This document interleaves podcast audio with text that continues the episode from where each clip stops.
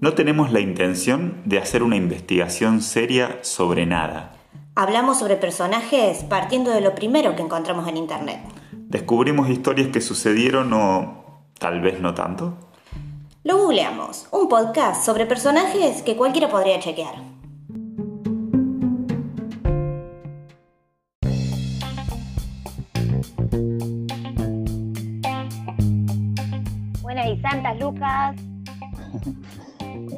¿Cómo, te va a la distancia? Eh, a la distancia, esto va a sonar raro, pero bueno, acá estamos. estamos, pero eh, en lugares distintos. La primera vez que grabamos de esta manera, pero bueno, es el, primer, el primer lo googleamos a la distancia. El protocolo, protocolo. Claro, claro, con, distancia, con distancia social. Es una distancia bastante grande la distancia. Sí. Eh, bueno, hoy nos toca hablar sobre eh, dos personajes que están como en latitudes diferentes. Eh, sí. que, nos, quedamos como con los que habíamos prometido.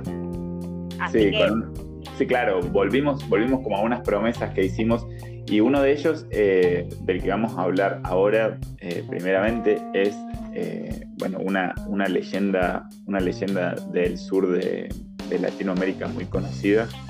Eh, así que, ¿te parece que vayamos, empecemos por ahí? Sí, vamos por ahí. Vamos a asustarnos un poco.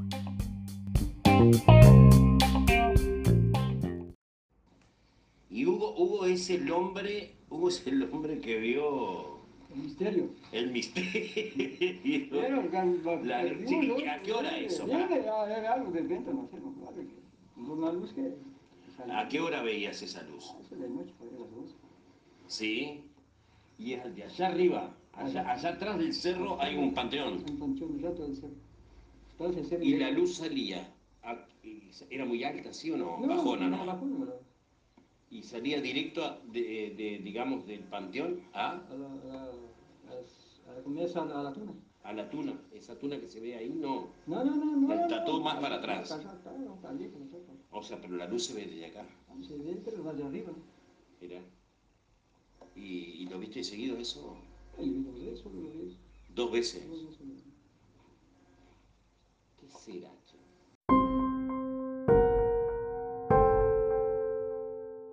voy a hablar nada más ni nada menos, ni nada más que de la luz mala. Eh, que bueno, como todos sabrán, es uno de los mitos más famosos del folclore de Argentina, Chile y Uruguay, según Wikipedia. ah, se eh, extendía más allá de lo que yo imaginé igual. Sí, parece que sí. Parece que no es, o sea, no es solamente de nuestros pagos. Parece que los hermanos chilenos y los hermanos uruguayos también eh, ven luces malas. Eh, pero dice que algunos le dicen a la leyenda, le dicen luz buena. Algunos, eh, bueno. Ah, algunos, algunos lo ven la otra perspectiva. Claro, algunos lo ven como algo, algo bueno. Eh, o también otros lo llaman eh, fantasma dentro del foco. o al norte de Argentina también lo llaman el farol de Mandinga. Pero ahí vamos a ir más tarde. me gusta. bueno, la, la luz mala consiste en la aparición de una luz brillante que flota a poca altura del suelo eh, y esta puede permanecer inmóvil, puede desplazarse o perseguir a gran velocidad al observador. ¡Qué miedo! ¡Qué miedo! O sea, vos vas, imagínate, vas por el campo en el medio de la noche. Hay, hay que aclarar que esto es en el campo, no es que la luz te va a atacar en la ciudad. Claro, y es a la noche. Y, es, y, otra cosa muy importante es que es a la noche, digamos, o sea, no, es que, no es que la luz mala se te aparece, se te puede aparecer en el día, no, no, a la noche. No, no, bueno, dice que estas manifestaciones son muy temidas, ya, eh, ya que se identifica comúnmente a la luz mala eh, como un alma en pena. Y sí. claro. como una banshee, solo que no grita, solo aparece. Claro. claro, tal cual, como una banshee. Dice, el espíritu de un, eh, o, bueno, también como el, el, espíritu de un difunto que no recibió la, la cristiana sepultura, ¿no es cierto? Ah, claro, que lo tiraron ahí al campo y bueno, se enojó. Bueno, pero en el caso de que nosotros vamos por el campo, tipo 12 de la noche, y no encontramos una luz mala, ¿qué hacemos? No sé, yo me petrifico, posiblemente. Pensando que es un extraterrestre. Yo, eh, corro, probablemente. pero dice que ante un encuentro... Me abandonas. Sí, obvio, eso, totalmente. Obvio. Me abandono a mí. ante, ante un encuentro se recomienda decir una oración, eh, bueno, si te salen las palabras, por supuesto, y si te Claro, en este momento, ¿quién se va a poner a pensar? ¿Me entendés? No hay forma. Eh, bueno, dice, ante, ante un encuentro se recomienda decir una oración y luego morder la vaina de un cuchillo. Eh, ah, bueno, tenías que estar muy preparado. Tenés que estar muy preparado, obviamente. Como último recurso, eh, si se te llega a acercar la luz mala y vos ves que se te viene y no podés escapar, como último recurso la, la podés atacar, pero siempre y cuando sea con un arma blanca porque las armas de fuego eh, resultan inefectivas. O sea que si tenés un cuchillo, una, un hacha, un machete, una espada, una cosa así, está todo bien. una katana. Una, katana, claro, una cosa así, lo puedes hacer, pero si no... Una eh, lapicera. Claro, una lapicera. Eh, bueno, normalmente la gente se aleja, sí, claro. Obvio. Excepto yo que me voy a quedar parada ahí como una boluda petrificada. claro, tal cual. O, realiza ritos populares evitando acercarse. Claro, sí, sí. ¿Por qué te vas a acercar? No. Eh, por eso... ¿no, es, como que se te aparece de repente. Claro. O sea, aparentemente es como que vos vas por el campo y de repente se, aparece. Es una luz. y es súper rápida. Eh, eh, es una luz, algunos dicen que es como una llama, que flota a poca distancia del piso y que flota en el, bueno, en el campo. Eh, eh, bueno, dice, normalmente la gente se aleja o realiza ritos populares evitando acercarse. Bueno, sí, claro. Bueno, pero eh, esos ritos populares, ¿dice de qué consta? supongo que es morder la vaina, pero bueno. pero no, no, ahora, ahora, ahora, vamos a ir. Dice, por eso generalmente nadie nadie cava donde sale la luz. O sea, eh, bueno. Pero eh, hay quienes, bajo la luz, han encontrado objetos metálicos o, alfarería indígena. Bueno, todo esto, esto eh, desde Wikipedia, recordemos, medio inchequeable. bueno. ya la luz mala es inchequeable. No, no, no, no, pero bueno. Después, después vamos a ir porque hay como toda una explicación científica alrededor de todo. Ahí vamos al campo, dale. Sí. No, sigue. Está eh, dice que esta, o sea, cuando, cuando cavás donde aparece la luz mala eh, y destapás, eh, el, pozo de la luz mala, se dice que despide un gas que a veces es mortal para el hombre. por lo que si te animás a cavar donde está la luz mala, se aconseja tomar mucho aire antes de abrir el objeto encontrado o bien hacerlo cubriéndole, cubriéndote la nariz con, o la boca con algo, digamos. bueno, obviamente con barbijos. Claro, bueno, ya que estamos. Ah, ya que estamos. Como la, maldición de Tutankamón. Claro, claro, claro. claro. Eh, bueno, capaz que era gas metano, pero bueno. Sí, probablemente, pero sí, probablemente sea un gas. Eh, eh, bueno, eh, como les decía, al norte de, Argentina, al noroeste argentino, la luz mala es conocida como el farol, el farol de Mandinga. Sí. Bueno, dice que esta fosforescencia suele verse en cerros y quebradas durante los meses más secos y después de ponerse el sol. Se asegura que el farol de Mandinga aparece en lugares en los que hay enterrados tesoros de oro y plata y que es la luz del espíritu del antiguo dueño del tesoro. Dice que está, que está tratando de alejar al, eh, tratando de alejar a los extraños para que no se acerquen. es una muy mala técnica, digamos, porque de parte del fantasma, de parte del fantasma yo te quiero decir que es como medio una mala, una mala técnica porque eh, bueno, yo no iba a sospechar que ahí había un tesoro hasta que veo un fantasma. Ah, eh, claro, es como técnicamente te está llamando al tesoro, pará. Claro, básicamente. Es bueno, dice que la, tradición eh, dice que el 24 de agosto, que es el día de San Bartolomé, las luces son más brillantes por la influencia, por la influencia de Satanás. Ya que es el único, claro, eh, ya que es el único, y el Satanás o Mandinga o... Eh, eh, claro, aclaremos eso, porque se le dice la luna de Mandinga, en el, norte se le dice el pata de cabra. El pata de cabra. Solía ser como un insulto eso por acá. Sí, sí, sí, Hasta yo recuerdo. El pata cabra este te decía, bueno.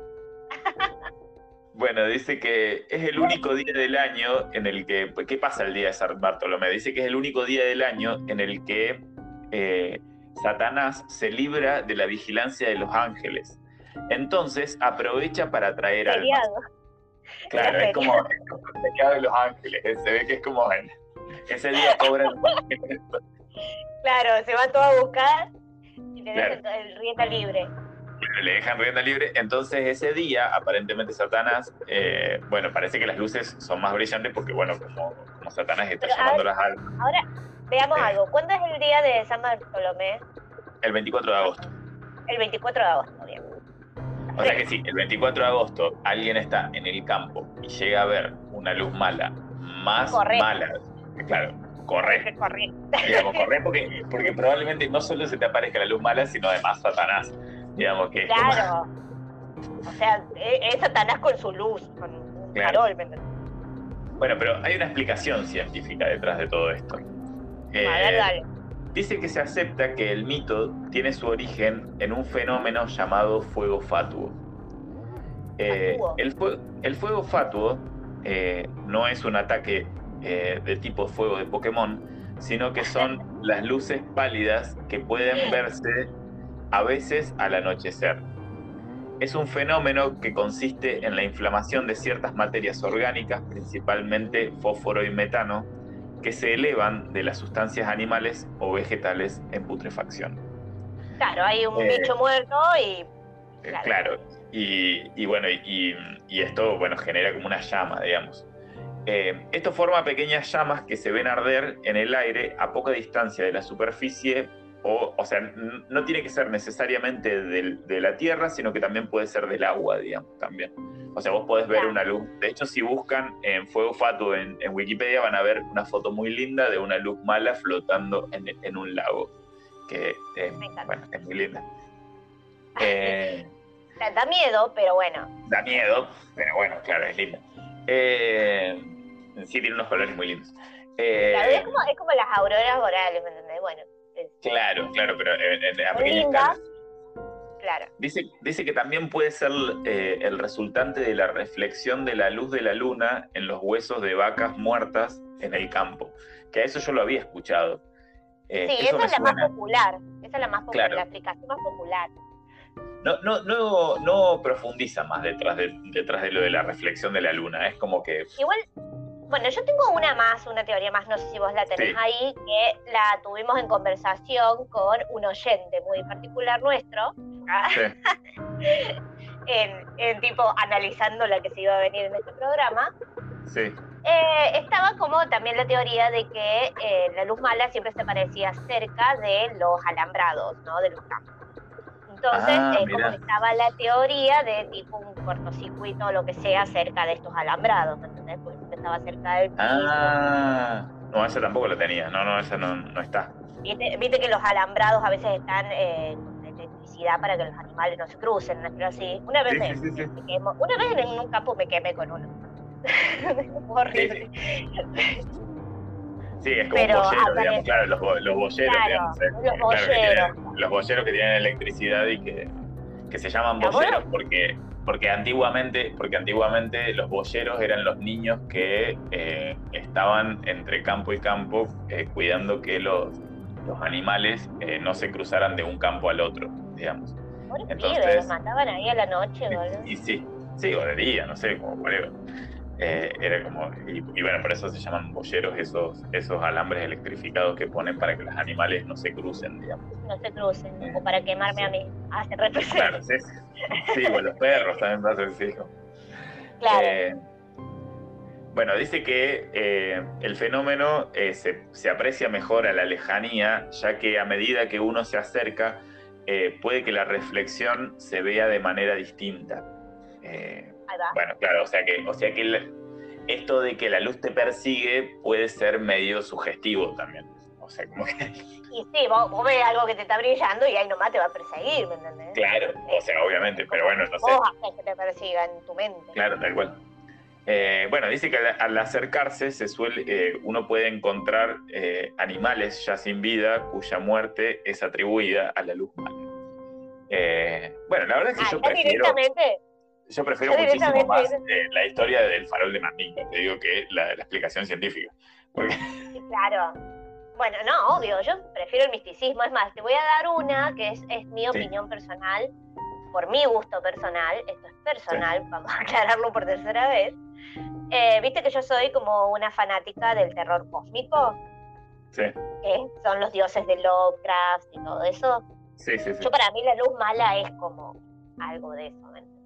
Claro, es como, una cosita que se está escapando. Esta presencia es inmensa, que bueno, que si te agarra, nunca nadie dice qué pasó si te agarra la luz mala, porque nadie sobrevivió.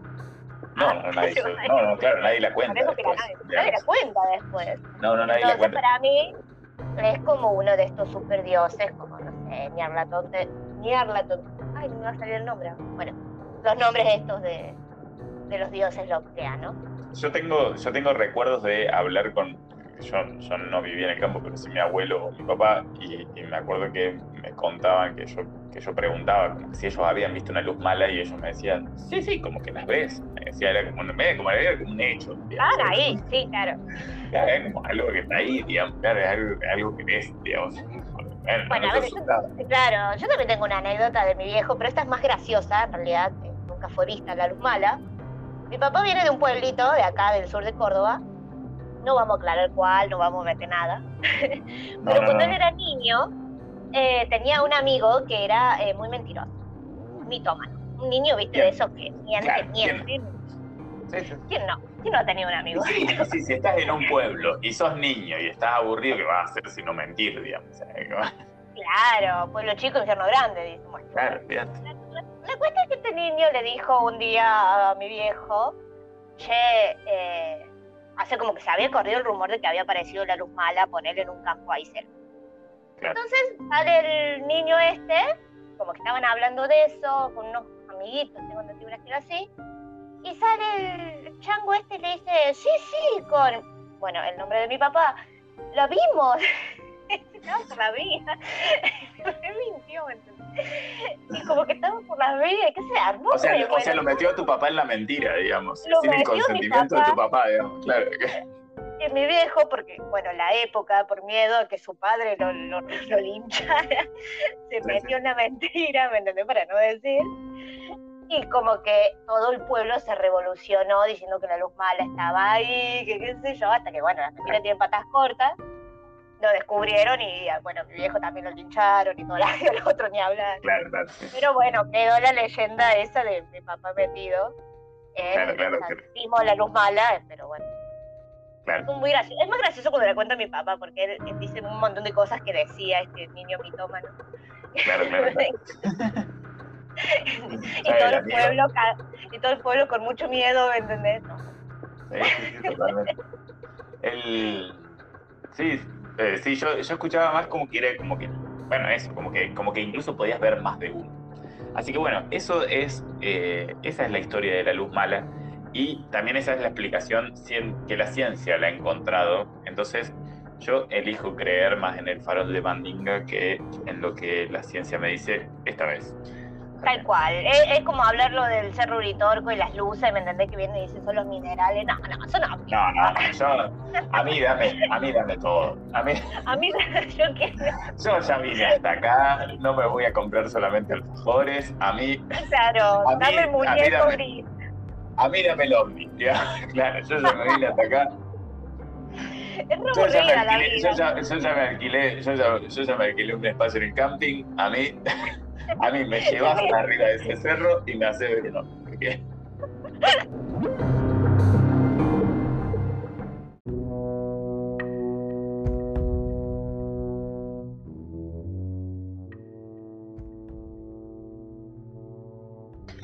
Bueno, ahora volvemos para Rusia.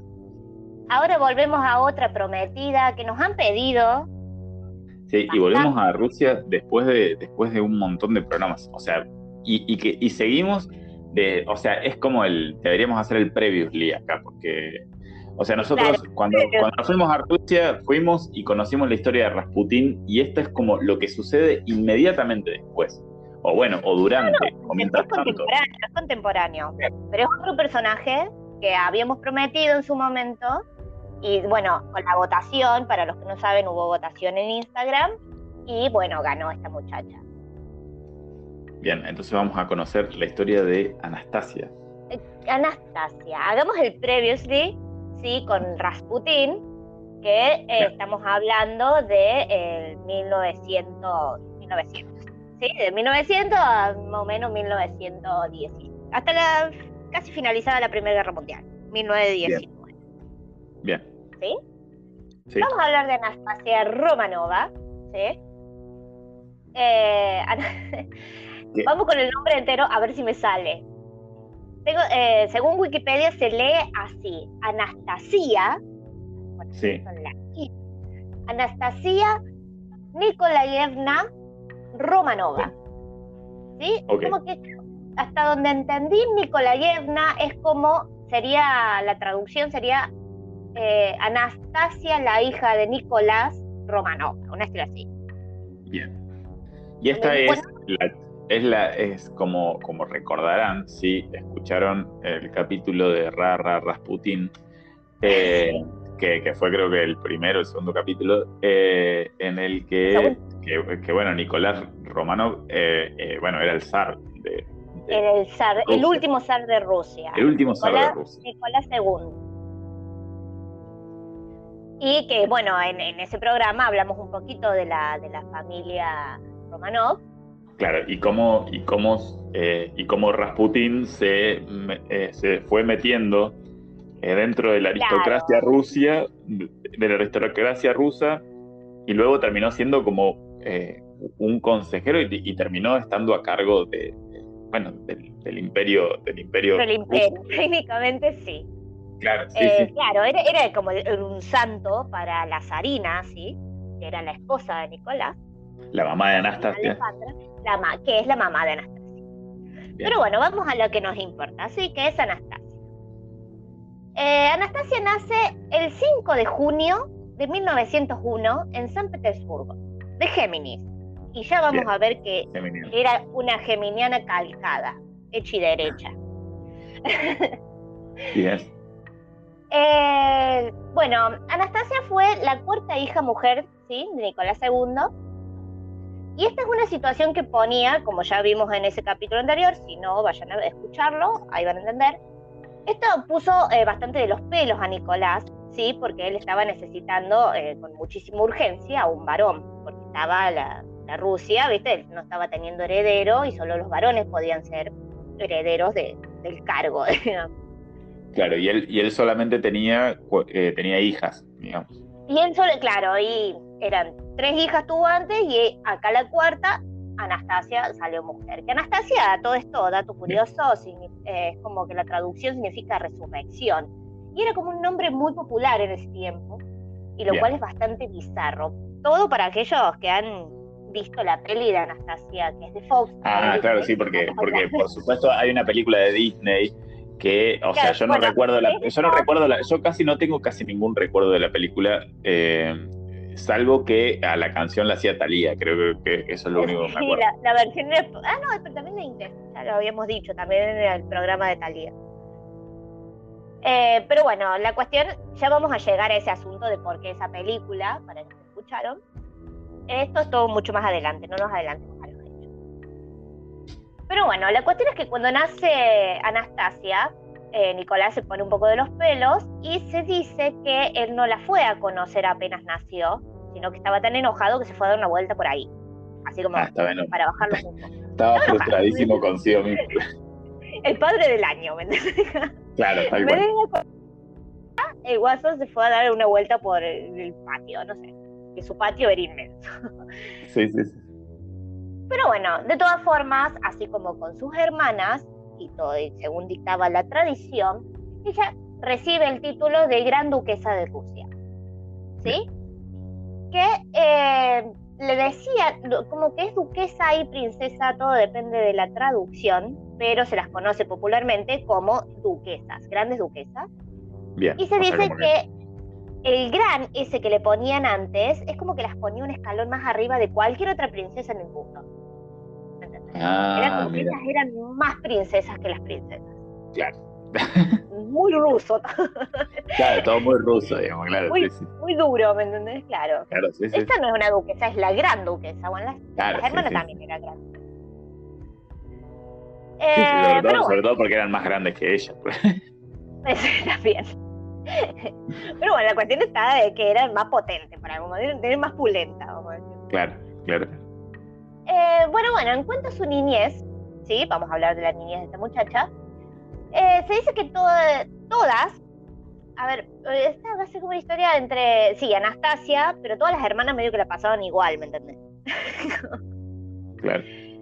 Eh, como se dice que ellas tenían una vida bastante austera, vivían una vida austera. A ah, mira, aún siendo, aún siendo Sarina, o sea, aún siendo, no, Sarina era, Sarina era, la, madre. Era como la de la madre la emperatriz. O sea, aún siendo duquesas, eh, tenían una vida bastante austera. Bastante austera, por lo que se dice, a saber, dormían en catres muy duros, viste, esos como tirados, muchas cosas de cuero, bueno, y sin almohada, a menos que estuviesen enfermas. Ahí, bueno, las pasaban a una cama. Claro, no, peor que eh, Carolina Herrera, pobre. Como Claro, estas las pasaban un poco mal. Tomaban duchas frías, escucha, estamos hablando de Rusia, tomaban duchas frías en las mañanas, ¿sí? Y se les obligaba a ellas mismas a tener sus cuartos limpios y ordenados, ¿sí? Bueno, eso, eso es bueno, eso que no, como que bueno, sos un niño. No, no, en, vez de, hacerlo un criado, porque ellas eran la aristocracia, en vez de hacerlo los criados o los sirvientes, lo hacían ellas, como que les obligaban claro, claro, no, no, es como los ingleses que se la pasan aprendiendo giladas como con qué tenedor comer el postre. Claro, y con, no, claro, mía y ellas no, no, no. la pasaban limpiando el cuarto y cuando no estaban limpiando los cuartos, se dice que eh, eh, se la pasaban cosiendo prendas para después venderlas en actos de caridad. O sea, ah, se hace laburar. Claro, claro. Bueno, el, comunismo, el, comunismo, tampoco se hizo de la noche a la mañana, escúchame. Claro, es como que ya, ya aún así en los zaristas ya, ya era comunismo. Claro. Siempre tuvo. Pero bueno, en cuanto a su personalidad, al parecer era una chiquita un poco hiperactiva. Dicen que era, iba y venía todo el tiempo, así, estaba muy enérgica. Bueno, bien, bien, porque también hay que... hiperactividad importante. También hay que vivir en Rusia y tener energía, porque yo la verdad es que estaría muy deprimido todo el día si viviera en Rusia, que con el frío que hace y con... Uy, no, pero qué sé yo, se bañaban a la mañana en agua helada y, y sí, las despertaba o se despertaban. Claro, claro, claro. Era como despertar un borracho, ay no, no sé. Eh, pero bueno, acá se dice también como que eh, Anastasia hacía mucho de la suya. ¿sí? Era como una niña bastante que... Mira, yo acá extraje un fragmento directo de la Wikipedia que dice así. Existen muchos testimonios sobre el comportamiento de la joven Anastasia que rozaba ocasionalmente lo inaceptable para las costumbres coetáneas. Bueno, ¿qué le pasa? Bueno, Wikipedia, tranquilizante. Wikipedia estaba así, ¿no?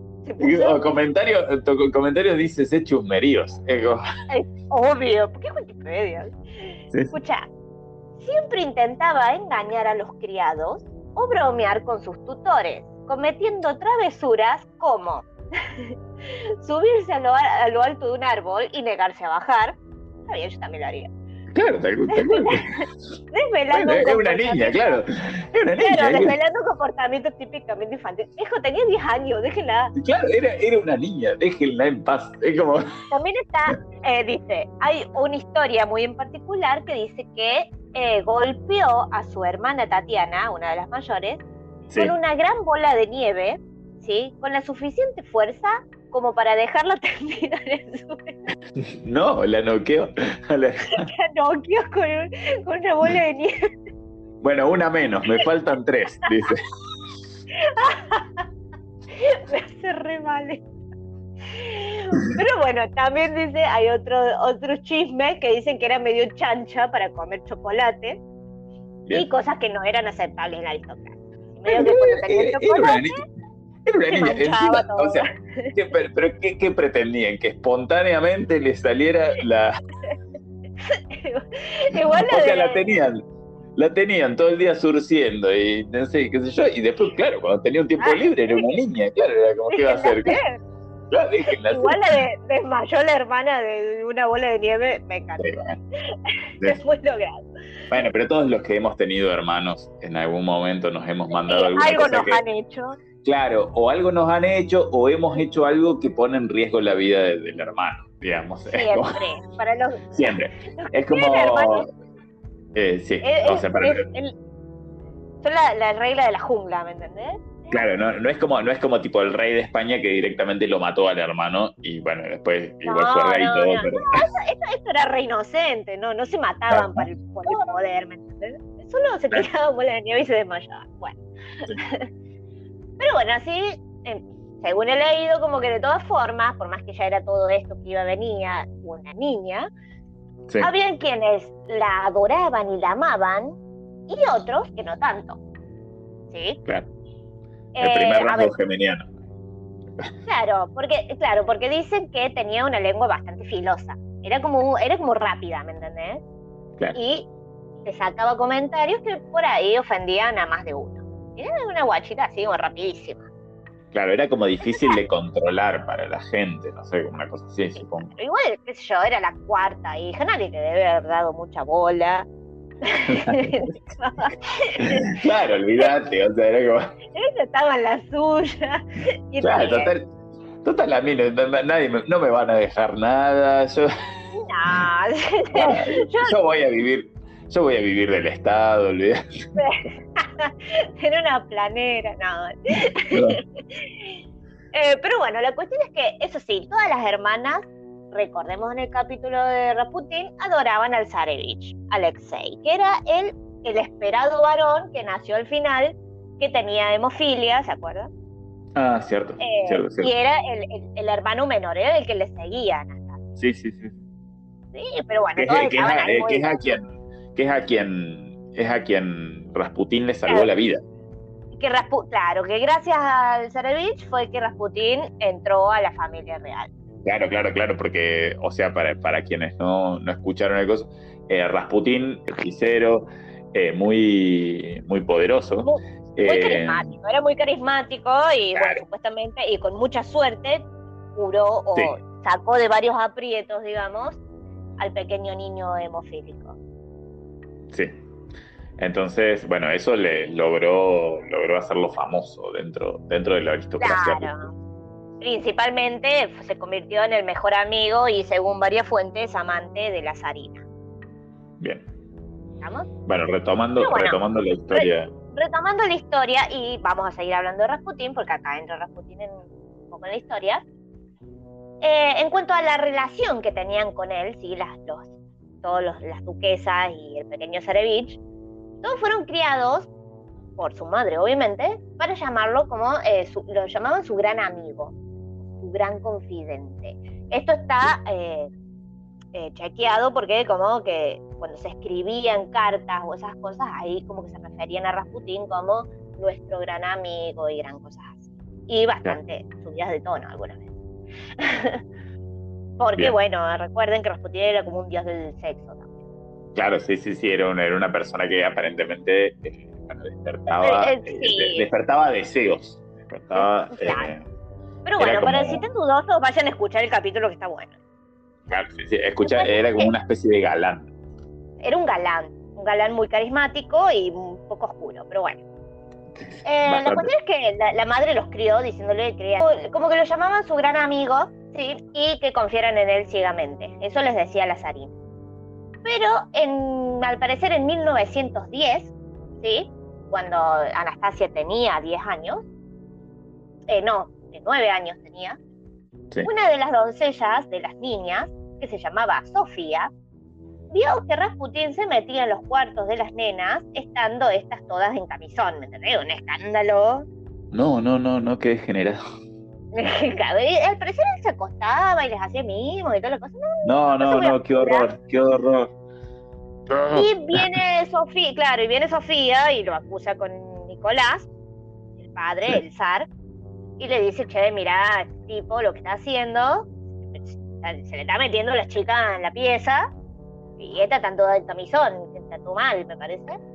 Claro. Y bueno, ahí Nicolás se, se, transforma en padre por primera vez en la vida.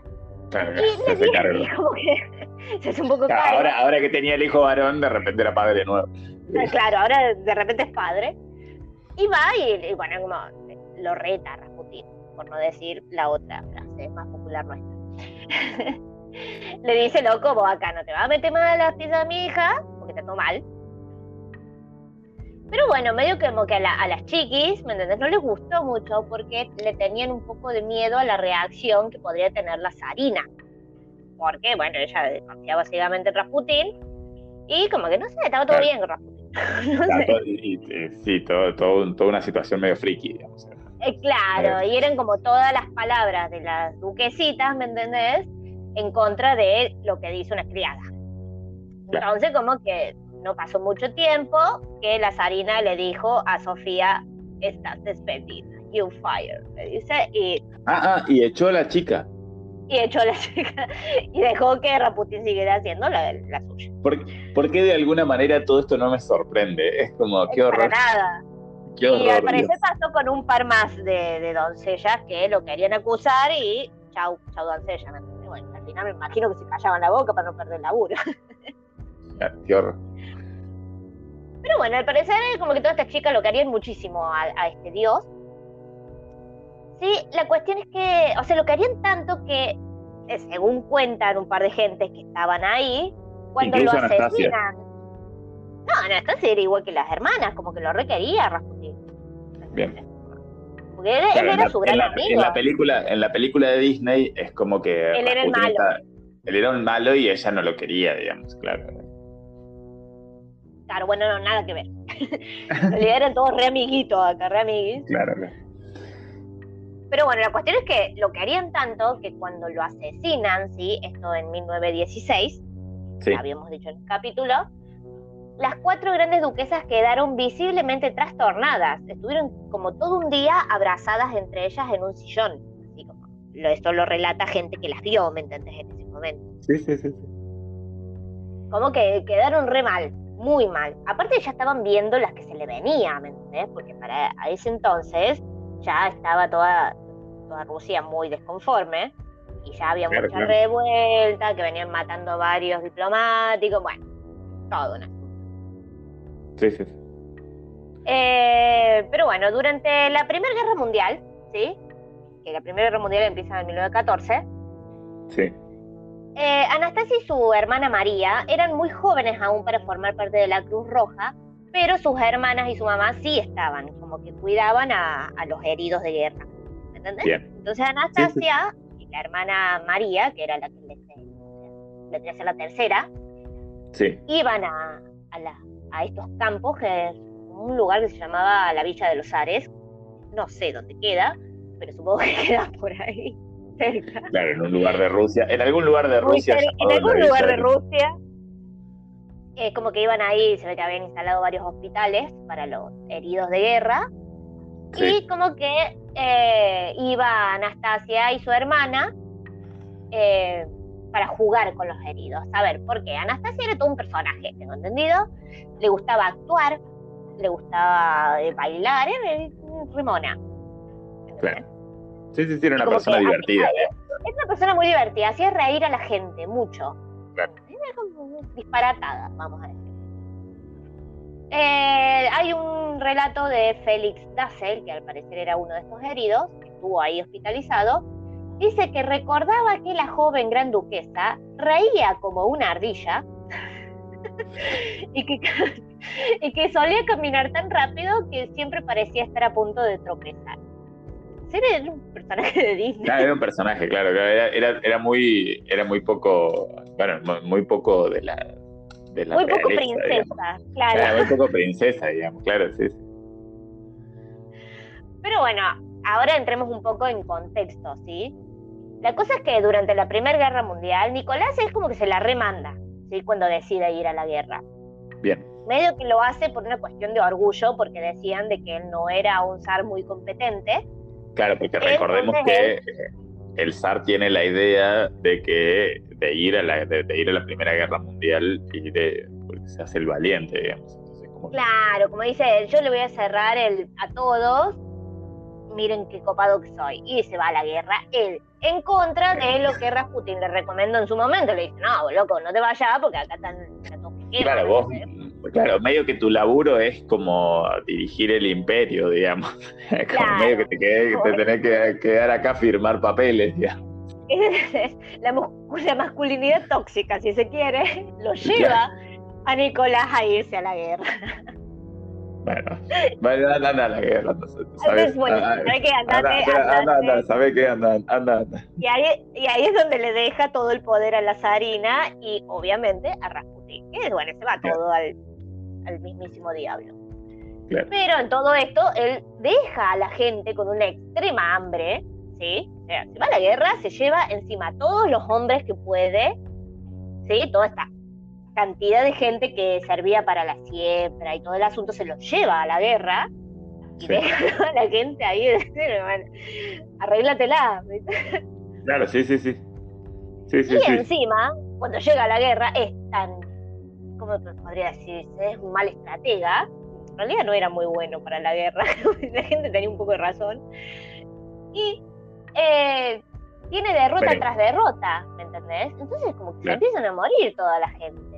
Entonces como que los guachos ahí dicen, los mismos del ejército que estaban en la Primera Guerra Mundial, dicen, se enteran que está se están rebelando todos en Rusia, hay un montón de revueltas, y que encima les hacen, eh, como es, como que bajan, tiran abajo, ¿me entendés? Todas las, represiones estas, los reprimen, digamos.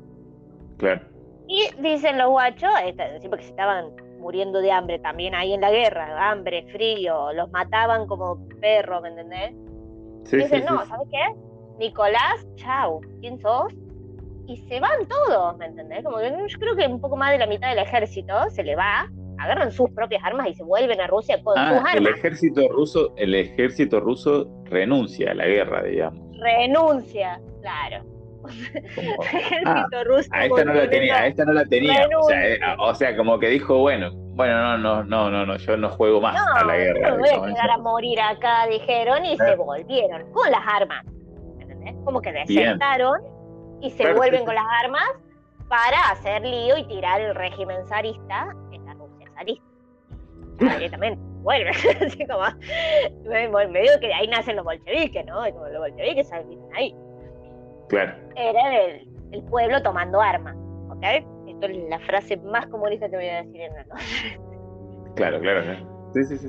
Eh, entonces como que se vuelven y lo dejan ahí un poco a, la miseria a Nicolás, que bueno, a Nicolás no le queda otra que volverse también, salirse un poco de la guerra, sí, nos están matando todos. Eh, pero bueno, todo esto llega a febrero de 1917, ¿sí? En donde cuando Nicolás llega a, Rusia, a San Petersburgo, sí.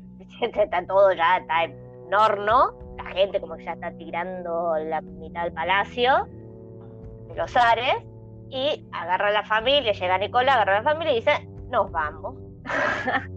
no, mentira. Es como que lo obligan a abdicar.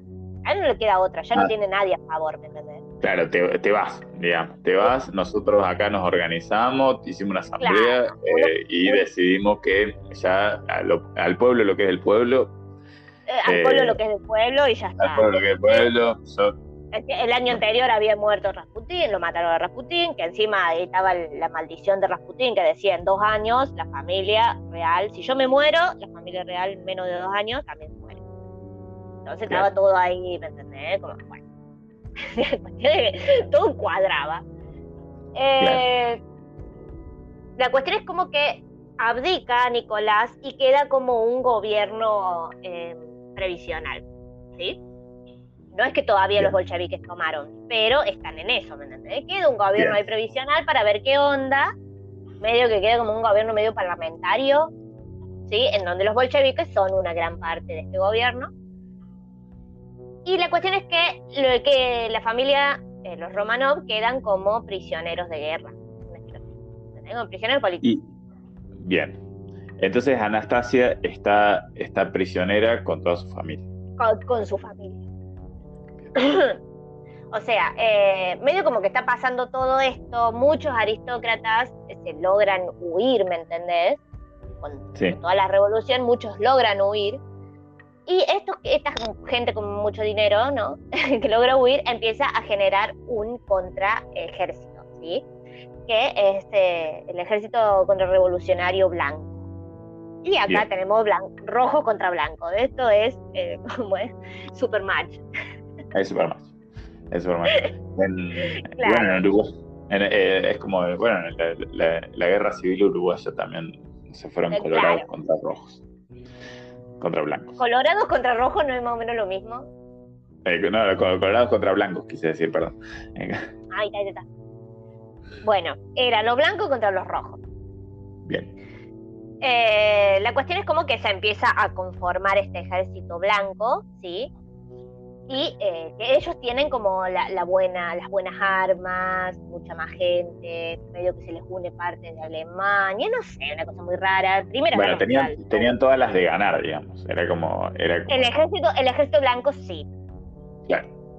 Eh, pero bueno, la cuestión es como que ellos quedan como prisioneros políticos y medio que los intentan ocultar del ejército rojo bolchevique a la familia real. Sí. sí. Entonces como que son puestos, eh, son bajo, están puestos bajo arresto domiciliario en el Palacio de Alejandro en, ahí veo si me sale de decirlo, eh, Sarskoye Seló, un lugar. No, no, desconozco. Es cerca de Santa Rosa de Calamuchita. No, no es, ¿dónde, ¿dónde, ¿dónde, queda cerca de Cruz del Eje eso? no? Pero bueno, como pero como están bastante cerca las fuerzas bolcheviques y el ejército rojo medio que aparece por ahí, el, ejército, el gobierno provisional desplaza a la familia hasta Tobolsk, en Siberia. Lo lleva más al norte. ¿Entendés? Es como que iban huyendo pobres, ¿me entendés? No, claro, no, no llevarse mucho. Medio que solo son los, los cinco hijos, la zarina y el zar. Y unos cuantos. Sí, sí. Pobres los niños, digamos. O sea, eso es como. Bueno, no, ya, a esta altura eran todos adolescentes. Excepto el claro. Zarevich. El Zarevich sí era como un niño. Claro, era como el niño. Claro. Pero bueno, la cuestión es que los bolcheviques toman el poder por completo, tiren a este gobierno previsorio, ¿sí? Sí. Y bueno, ahí se, topan con la familia, obviamente. Eh, y cuando sucede esto, como que ahí los trasladan a la casa Ipatiev en Ekaterimburgo, que es en donde ocurriría su destino final, ¿sí? Spoiler alert. spoiler alert. spoiler alert, los trasladan hasta esta casona media gigante en, en Ekaterimburgo y los tienen ahí como que durante todo ese tiempo de, ansiedad, ¿me entendés? Incertidumbre, muchas cosas feas, como que los tratan bien, los tratan mal. Y ellos viven el día a día. O sea, pero, ella... Eh, esperando, todo el tiempo esperando noticias del ejército blanco, si van a, si alcanzan o no. Claro. ¿Me entendés? Como si los pueden rescatar o no, que es, era la idea del ejército blanco y por eso estaban en negociaciones constantes con los bolcheviques. Era re loco. Claro. entonces, Anastasia, Anastasia eh, y ninguna de sus hermanas logra escapar a todo esto. No, bueno, no, no, pará, no nos adelantemos. Ya vamos a llegar a la parte de por qué existe la película y por qué toda la leyenda. La cuestión es que estaban ahí, ¿me entendés? Como en toda esta incertidumbre, medio que Anastasia, volvamos a nuestro personaje, se le da por, eh, bueno, hacer stand-up porque ella mantenía feliz las cosas un poco con las Ante tanta oscuridad, Anastasia dijo, ¿para qué? Vamos a hacer un show de stand-up. Yo, yo, yo, me voy a dedicar a mi vocación porque, bueno, ya como vida no me queda, bueno, ya me las veo malas. no sé, las veo a las hermanas ahí medio, medias bajón y dice, no, basta, vamos a... Vení que te cuento un chiste. Claro. Dice que venía. Dice que Dice que venía. No, Anastasia, no hagas eso, Pero bueno, la cuestión, eh, la cuestión es como que ella va a levantar los ánimos, iban y venían, cosían, seguían cosiendo, se cosían las joyas a sus corset, dato muy importante, ya van a ver por qué. Se la pasaban haciendo esto y aquello, al parecer una de las hermanas tuvo un romance con un bolchevique, medio Romeo y Julieta, lío. Todo esto bien, lo del stand-up y demás, hasta que llega el, el fatídico 17 de julio de 1918. ¿Sí? Bien. Es la, noche, la noche bien oscura. Destino final pasó esa noche. Destino final. llegamos, Al, llegamos al momento culmine de nuestra historia. Hasta el, sí, lo que le, todo, todos saben qué le pasó a la familia real zarista. Que bueno, se sabe, ¿no? Que eh, fueron ejecutados. Lo voy a adelantar así porque acá hay una cosa re loca. Eh, cuando, en realidad, cuando el ejército, viene como que el ejército blanco está muy cerca de esta casona. Sí.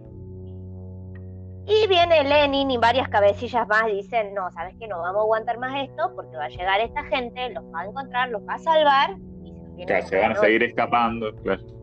Claro, entonces como dicen, no, ¿sabes qué? Mátamelo, le bajan la orden. No, no. Eh, la cuestión es que acá, acá es donde aparece, acá es donde la historia se pone lenta. Porque cuando llega el ejército blanco no encuentra a la familia real. No la encuentra por ninguna parte. Y los bolcheviques no dicen palabra alguna. ¿Ok?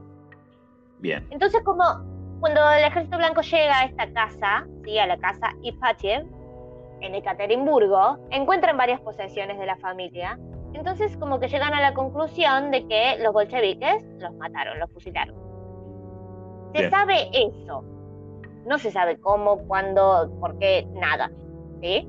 Pero no encuentran los cuerpos entonces. No, no, no. Por eso no encuentran cuerpo, nada, nada.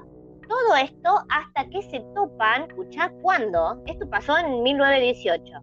Viene el año 1989, un año después de nuestro nacimiento, amigo. Claro, sí, eh, siempre, siempre volvemos a que todo pasa en 1989, 88. Es como ahí hubo como una ¿Hay algo? Hay algo, ah, hay algo. Bueno, no, acá es porque cae el, cae el, muro de Berlín. Sí, sí, sí, cae el muro claro, de pero y ahí se revelan un montón de, secretos de, de la rusa comunista. La cuestión es que se topan con un informe bolchevique, ¿sí? Que relate, describe exactamente qué fue lo que pasó la noche. Eh, Bien. ¿Ok? Contame. Yo lo voy a pasar, eh, voy a pasar a contar acá. Te escucho, te escucho atentamente. Acá es un copia, un copy peda de, de, Wikipedia sobre el informe. Dice, es un poco fuerte. cuidado. Para, para, los sensibles. acá. Para los sensibles, cuidado acá. Hay un poco de detalle. Dice, la noche de la ejecución, la familia fue despertada, ¿sí? al parecer esto pasó tipo medianoche, y se solicitó que se vistieran. Cuando preguntaron la razón, se les informó que iban a ser trasladados a una nueva ubicación por su seguridad, porque al parecer eso les venían diciendo todo el tiempo, por eso los llevaban a distintas casas. Medio que no les decían nada. Eh, la razón era la proximidad del ejército blanco a Ekaterimburgo y que la, iba a generar mucha violencia cuando llegaran y todo el asunto. Claro, iba a haber un enfrentamiento. Iba a haber un enfrentamiento muy violento si llegaban. Entonces, una vez vestidos, la familia y un reducido círculo de sirvientes y ayudantes fueron llevados a uno de los sótanos de la casa y se les pidió que esperaran con el pretexto de que iban a hacerles una foto antes de partir. Altamente. Sí, sí, por supuesto. No debería reírme. No podían que inventé una. Che, ¿por qué? Pues qué raro, ¿por qué nos van a sacar una foto en el sótano? Una foto a esta hora. Pero bueno, para no olvidarnos de este, así, así cuando uno ya es viejo y, decimos, ¿te acordás de esa vez que fuimos ¿Te prófugos? ¿Te acordás en la casa de ¿Te acordás cuando fuimos prófugos políticos? no, para. Eh, la cuestión es que a Alejandra y a Alexis, a Alexei, perdón, el, el Zarevich, el pequeño niño, se les permitió sentarse en sillas. a petición de la zarina, con la condición de que estuvieran vigilados por guardias. O sea, ellos dos están sentados. Pasados los minutos, entraron en la habitación los ejecutores comandados por eh, Jurovsky, que es este el tipo que hace el informe, y sin preámbulos, este tipo levantó el revólver y declaró al zar que el pueblo ruso lo había condenado a muerte. Tipo, entró el guacho, Jurovsky, y le dijo, el pueblo ruso te condena a muerte. A lo que el zar... Te, mentí, te mentí, no había foto. No había. no vas a ver un capítulo más de Netflix. No. Claro, te mentí, no tengo Netflix. Escucha esta. Esto, esto está directo de Wikipedia. A lo que el zar alcanzó a balbucear que. Perdón. No, no, por Porque me da mucha risa. Dijo que y se giró hacia su familia en el momento que Churovsky le dispara quema ropa en la cabeza. Eh, pero ¿por qué lo cita? O sea, ¿por qué lo cita? Como, ¿Nani? claro, ¿Nani? ¿Nani? pero me da mucha risa que hayan citado esta entre, entre comillas y todo. Claro, a ver, escuchemos qué fue lo que dijo, el, ¿cuáles fueron las últimas palabras del zar? ¿Qué? ¿Qué? ¿Qué? Era un meme. Claro, era un meme. Me mata. Eh, bueno, igual toda esta escena está en la serie de Netflix, eh, ¿cómo es? Los últimos días del zar o algo así, ¿qué se llama? Ah, desconozco, no, la conozco. Es, una serie, está re buena, yo la vi, está buena, está buena, muy, está, bastante acertada históricamente y muestra todo esto que está describiendo el informe. Eso se ve en la serie. O también pueden ver El Arca Rusa, que bueno, es una gran película. Eh, sobre lo que sucede, sobre los hechos. Claro, sí, sí, y sobre, y sobre, toda la, sobre toda la familia de, los zares, sobre, sobre todos los zares. Claro. Genial. Bueno, volviendo al informe de Jurovsky, después de que el zar dijo que y le dispararan en la cabeza y cae ahí redondo, sí. Eh, la zarina y su hija Olga, acá se pone más heavy, tratan de hacerse el signo de la cruz, pero son asesinados con la primera ráfaga de tiro. No. Y como que eh, a ellos les disparan en la cabeza de una, ¿me entendés? No. El resto de la familia imperial es asesinada con la siguiente ráfaga, a excepción de una de las criadas que se llama Ana de Midova, de Midova o algo así, que sobrevivió a la ráfaga inicial, pero fue rápidamente rematada a bayonetas. no, pobre, pobre. Contra una de las paredes del sótano. Mientras se intentaba proteger con una almohada. No, señora. Pero bueno. es, como que no estoy, es como que no estoy a favor de las monarquías, pero tampoco estoy a favor de que Pero tampoco eso, me parece. claro, tampoco como que claro. Son niños, hermano. Claro, son niños, es como, bueno, son niños. Es horrible. Eh, pero bueno, la cuestión es que esa almohada estaba repleta de joyas y piedras preciosas. Tengamos en cuenta de que ellas, como que las duquesas, hacían eso. Todas las joyas que ellas lograron rescatar de, su casa original, como que se las cosían a sus corsets, ¿sí? Y a, varias almohadas y qué sé yo. Todo esto en secreto, para que no se las roben. Claro, entonces para que no se las roben, claro. Claro, porque ellos tenían entendido que en algún momento iban a poder huir al exterior y esas con esas joyas iban a vender y iban a poder vivir. Claro, sí, sí, tiene todo el sentido, claro, tiene todo el sentido del mundo, digamos. Eso era lo que ellos tenían pensado hacer, toda la familia. O sea, no, no, iban a reclamar el poder, solo se iban a ir a tener una vida en, no sé, en Alemania o Inglaterra, no sé. Claro. Pero bueno, el informe este de Jurovsky añade algo más. Que dijo, una vez que el humo de los disparos permitió ver el resultado de la ejecución con más claridad, se descubrió que algunas de las balas de los ejecutores se habían quedado incrustadas en los corsets de las grandes duquesas. Ah, no sé que fue como un chaleco antibalas. claro, estos fueron como chalecos antibalas. Sí, bueno, obviamente se debía a la joya y, sí, era un chaleco antibalas, literalmente. Eh, la cuestión es que Juradowski escribió después que Anastasia y María, las dos menores, ¿sí? Se acurrucaron contra una pared con las manos en la cabeza antes de ser alcanzadas por los disparos, pero sin embargo otro guardia, eh, Yermakov, ese es uno de los más conocidos, como Piotr Shormakov, le explicó a su mujer, le dijo a su mujer, que Anastasia había sido rematada a bayonetazo. O sea, como que Anastasia la mataron ahí a, las piñas. Claro. Claro, claro. Cuando llevaron los cuerpos afuera, una o más de las chicas empezaron a llorar, o sea, todavía estaban vivas, y fueron rematadas con golpes en la cabeza. Tipo, no solo las ejecutaron, sino que las mataron a Tremendo, no, no, pobre, pobre. Clavaron las bayonetas, es horrible. Bueno, pobres todos, porque. Es horrible, es feo, muy feo esto.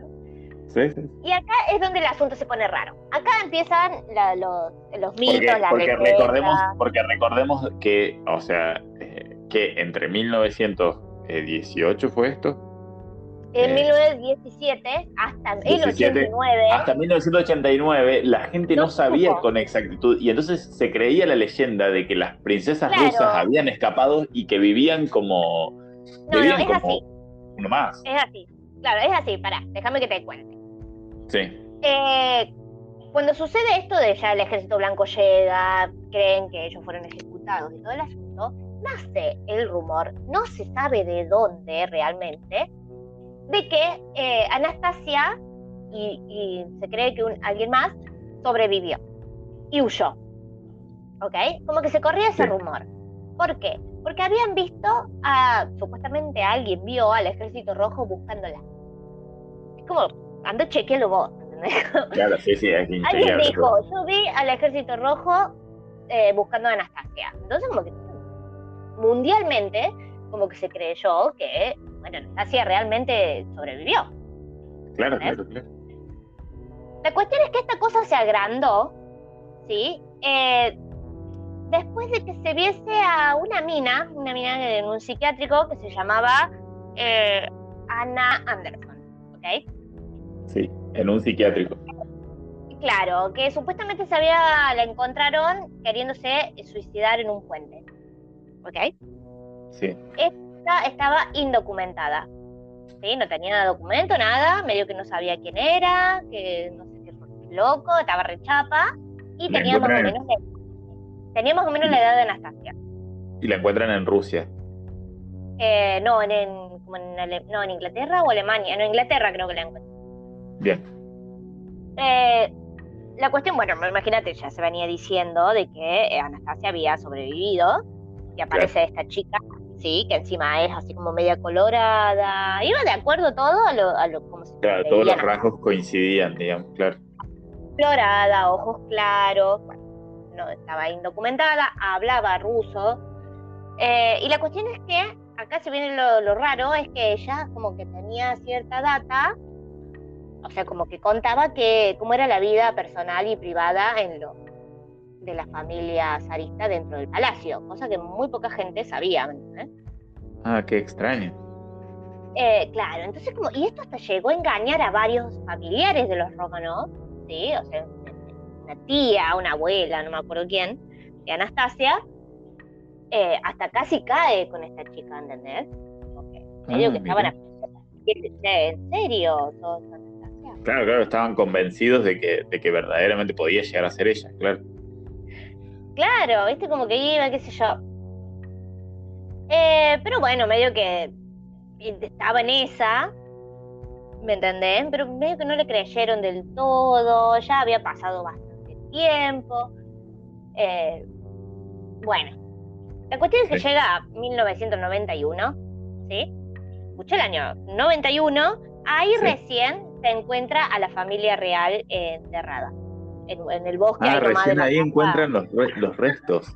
Un montón de tiempo pasó. Claro, un montón de tiempo, claro, claro, con razón. Eh, bueno, la película, la película desde el 97. La película es del 97. La película es del 97, pero pará. Encuentran a la, a la familia, pero no están los cuerpos de Anastasia ni del Zarevich. Tan, tan, tan. Explota, explota, diciendo era real. Uy, no, listo, votación. ¿Anastasia está viva o Anastasia está muerta?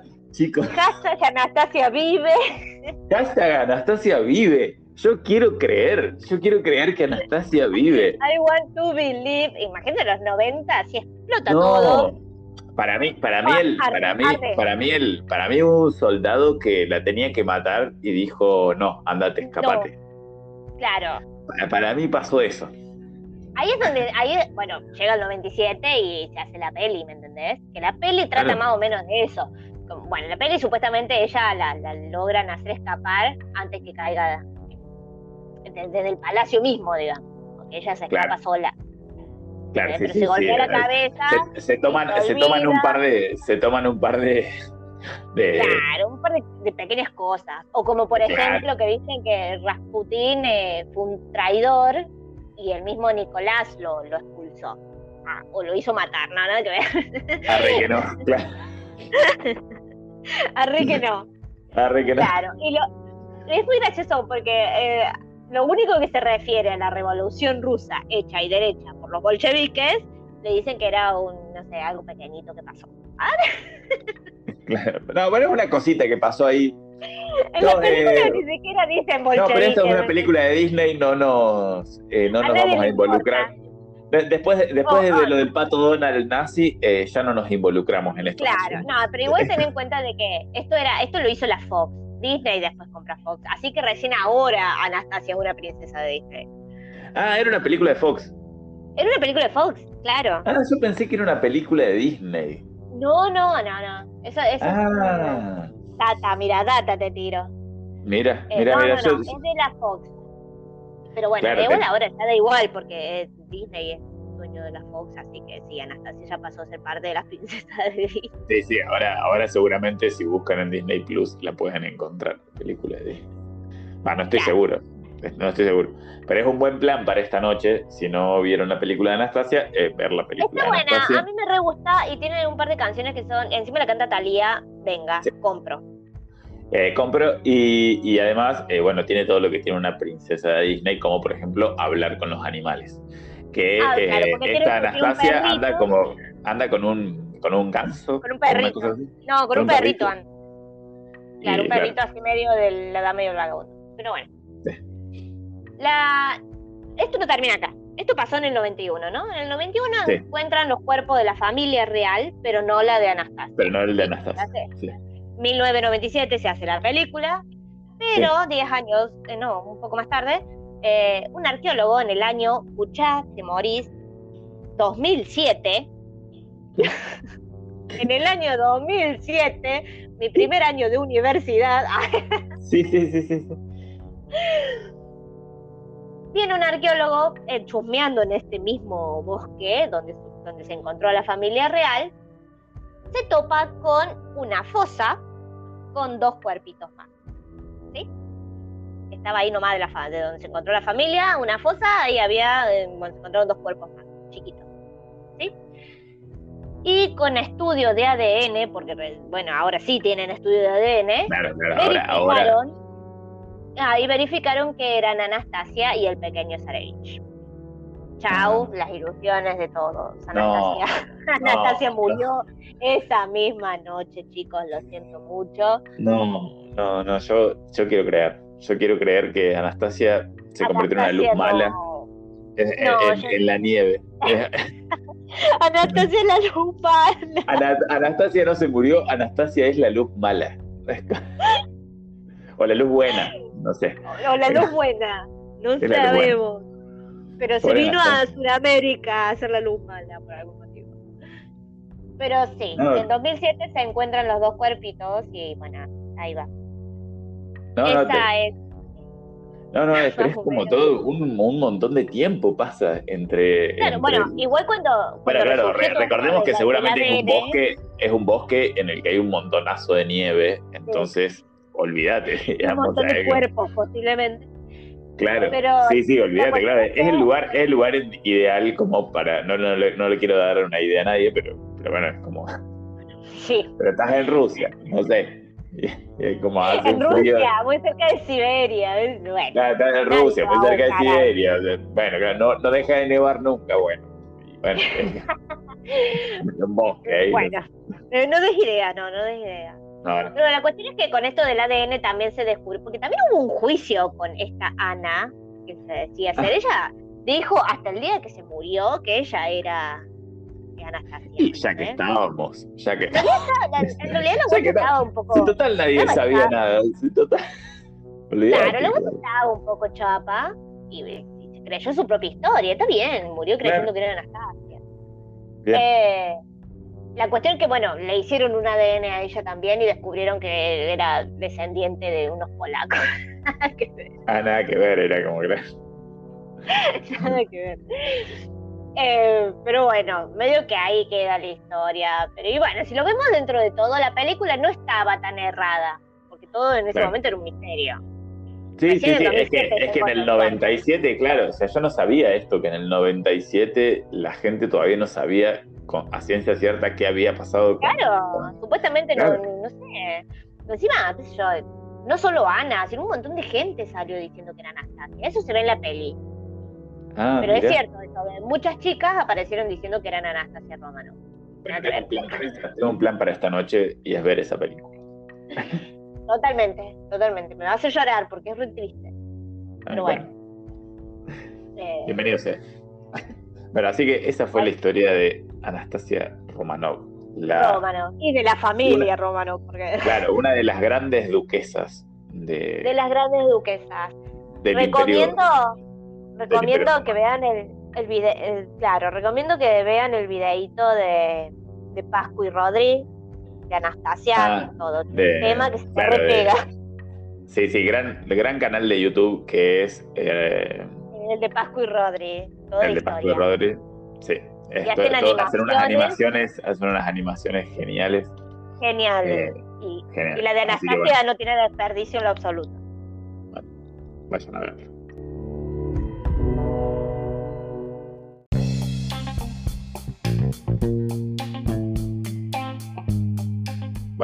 Eh, cerramos entonces. Cerramos este capítulo. Eh, ya se van a venir más.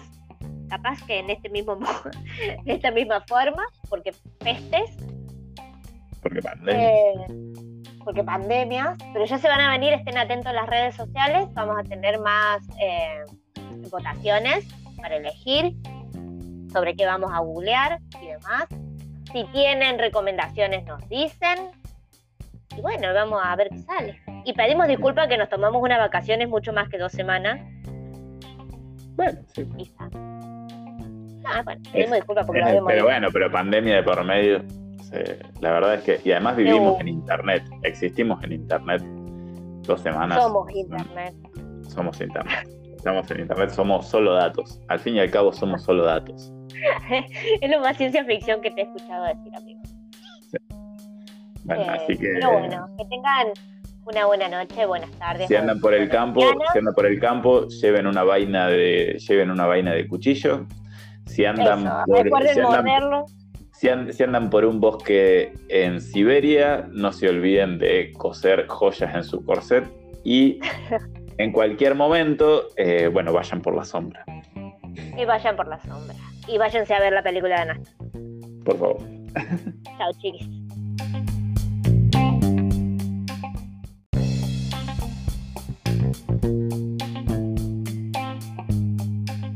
Si querés conocer la historia de más personajes, podés escuchar los demás episodios de Lo Googleamos en Anchor, Spotify, YouTube, Google Podcast, Breaker, Radio Public y Pocket Cast.